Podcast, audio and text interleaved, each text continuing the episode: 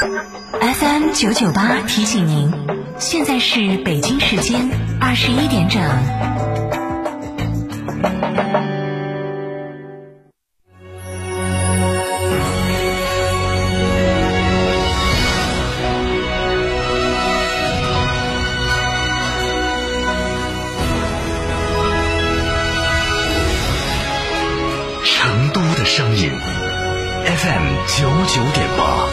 成都电台新闻广播。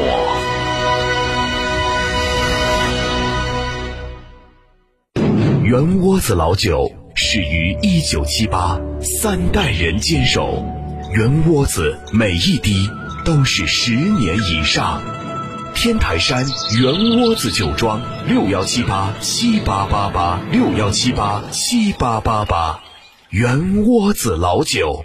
夏季避暑游海螺沟、赏冰川、红石滩、探秘原始森林，住贡嘎神汤温泉酒店，享专业地质冰川温泉，避暑休闲泡神汤，尽在海螺沟景区内贡嘎神汤温泉酒店。客房预订寻成都广电一路通国旅六六零零二三四五。我是钟南山，吸毒严重损害身心健康，是绝望和死亡的代名词。生命只有一次，少年更应珍惜，别让我以为变成我后悔。无毒青春，健康生活。ITD 定制只为别墅，深耕荣城十六载，新百利装饰旗下 ITD 高端定制工作室荣耀而来，设计大咖，别墅材料，别墅工艺，筑梦别墅理想生活，定制只为别墅，新百利装饰旗下 ITD 高端定制工作室，微信预约 CDCD 六七八八，电话预约八幺七幺六六六幺。妈妈，我和弟弟也想跟你去诺亚方舟聚会，我们自己玩。好的。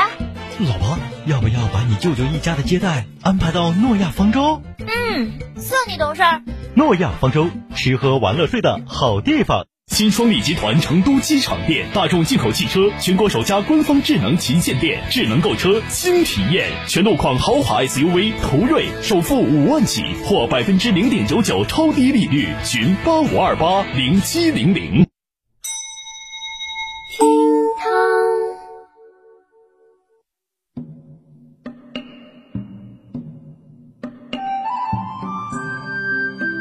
度娘说，仅仅是今年春节七天大假以来，成都的武侯祠旅游的人数就超过了一百五十万人。你说我们成都武侯祠火不火嘛？那么喜欢游戏的人都晓得，在日本、韩国和整个亚洲，诸葛亮就是中国古代智慧的象征。不管你有没有来过成都，不管你是不是成都人，我敢说你都晓得成都有一个武侯祠。但是我要告诉你哈，成都远不止这个武侯祠哦，你是不是要惊掉下巴呢？你想嘛，成都老百姓能够把祭祀刘备的家祠汉昭烈庙强行弄成了武侯祠，你就晓得他们不可能是只建一座武侯祠的。今天我们就给大家一起来摆一下成都的武侯祠门。据专家的考证，历史上成都至少有过七座武侯祠。第一座呢是出现在诸葛亮死后的七十年。据宋朝人注墓在《方舆胜览》当中的记载，公元三百零四年，李雄称王开始建孔明庙于少城。当时的那哈儿哈，祠的范围约在今天长顺街至东城根街的一带。第二座呢，就是大家现在看到的这座武侯祠的前身。唐宋以来，在刘备墓东侧有刘备庙、后主祠和武侯祠，三者成品字形。这个时期的武侯祠是成都的一大名胜，前来拜访的文人雅士那是络绎不绝，有的历史为记，有的吟诗抒怀。最著名的有杜甫的《蜀相》，李商隐的《武侯古碑》等等。到了明初，蜀王朱椿就将诸葛亮像移入了刘备庙，那原来的这座武侯祠呢就被废弃了。老百姓就将汉昭烈庙就叫成了武侯祠，可惜在明代末年毁于战火。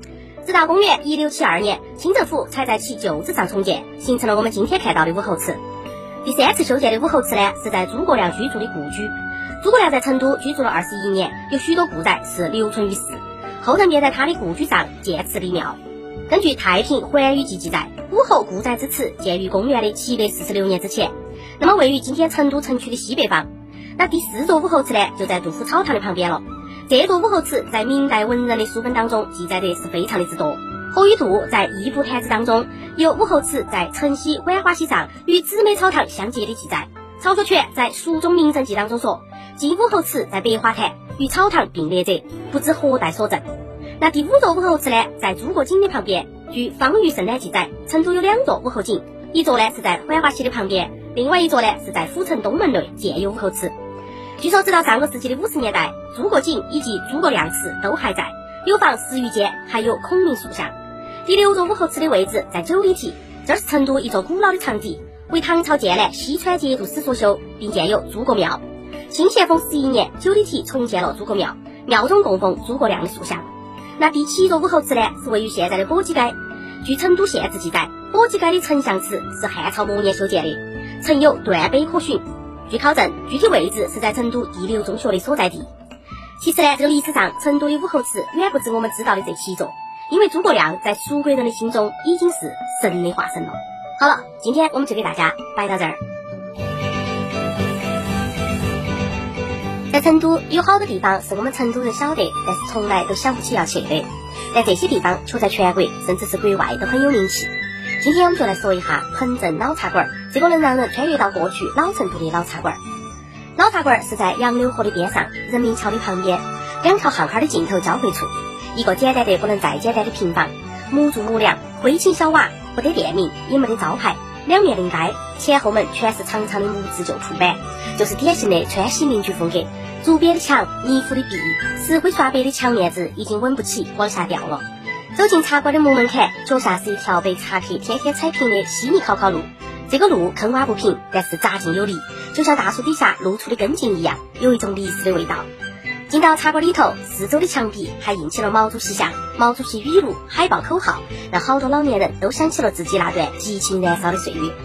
屋子的正中央是一方斑驳的老虎灶，灶上整齐地摆放着一溜的盖碗，几把铜水壶滋滋滋地冒着蒸汽。这便是老茶馆最具代表性的三件头。四周的竹木桌椅已经风霜，但仍然等候着每一位茶客的到来。这儿的茶馆是休闲的地方，也是一个小江湖。以前成都茶馆后头特有的服务，比方说卖茶的，还有卖报的、擦鞋的、修脚的、剃头的、掏耳朵的，在这儿仍然能够体验一下。有时在老茶馆还能够碰到茶客们自发组织打围鼓的活动，看山花、抓瞌睡、抽叶子烟、摆龙门阵。好像只有踏进老茶馆，茶客们一天的生活才算是真正的开始。每天一大早，一群白发苍苍的老人都会过来打卡，在茶香和叶子烟的烟雾缭绕中，享受着属于自己的慢生活。每个老人在茶馆都有固定的位置，日复一日，年复一年，老茶馆的生活平淡而从容的进行着。一碗茶可以喝一早上，也可以喝一天，没得人催促，没得人吆喝，舒服就好。这儿没得城市的喧嚣，也没得浮躁的人心。不管在外头受了好大的委屈，坐进茶馆，放下一切烦恼，是我们唯一需要做的事情。当然，今天我们成都的茶馆依然很多，但仍然留存老成都味道的，却早已经是凤毛麟角了。所以，彭镇的老茶馆显得尤为的金贵，被世人称为是中国唯一保存完整的老茶馆。随着微博、微信的传播以及相机的普及，越来越多的人晓得了老茶馆，其中还有是摄影爱好者和来自于四面八方的外国游客。相机、长枪短炮的快门声是成了这里生活的一部分。不论是专程来拍老茶馆，还是取景拍电影的、拍婚纱的，老茶客们早已经是司空见惯，依旧是气定神闲，有种武侠小说里面世外高人的淡定。彭镇老茶馆在国外的名气也很大，外国友人往往是组团前来，最多的一天，茶馆接待了二十多个国家的朋友。老茶馆最吸引人的，并不在于这里物件有多么的老旧，而是在于它。